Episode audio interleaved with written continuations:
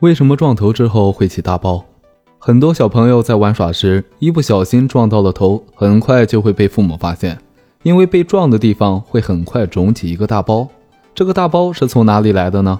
原来被撞的部位虽然没有出血，但细胞已经受伤，受伤的细胞会产生一些液体，这些液体一时无处扩散，便聚集在皮肤和头骨之间。那么，为什么其他部位一般不会出现大包呢？这是因为头部的皮下脂肪通常比较薄。没有足够的脂肪层，而相对来说，身体其他部位皮下脂肪较厚，还有肌肉组织做缓冲。这些地方即使被撞到产生淤血，也可以扩容到皮肤、脂肪、肌肉当中，顶多是淤青，一般不会起大包。而对于头皮来说，下层就是头骨，一旦产生淤血，只能向外鼓，所以很容易就看出来起了个大包。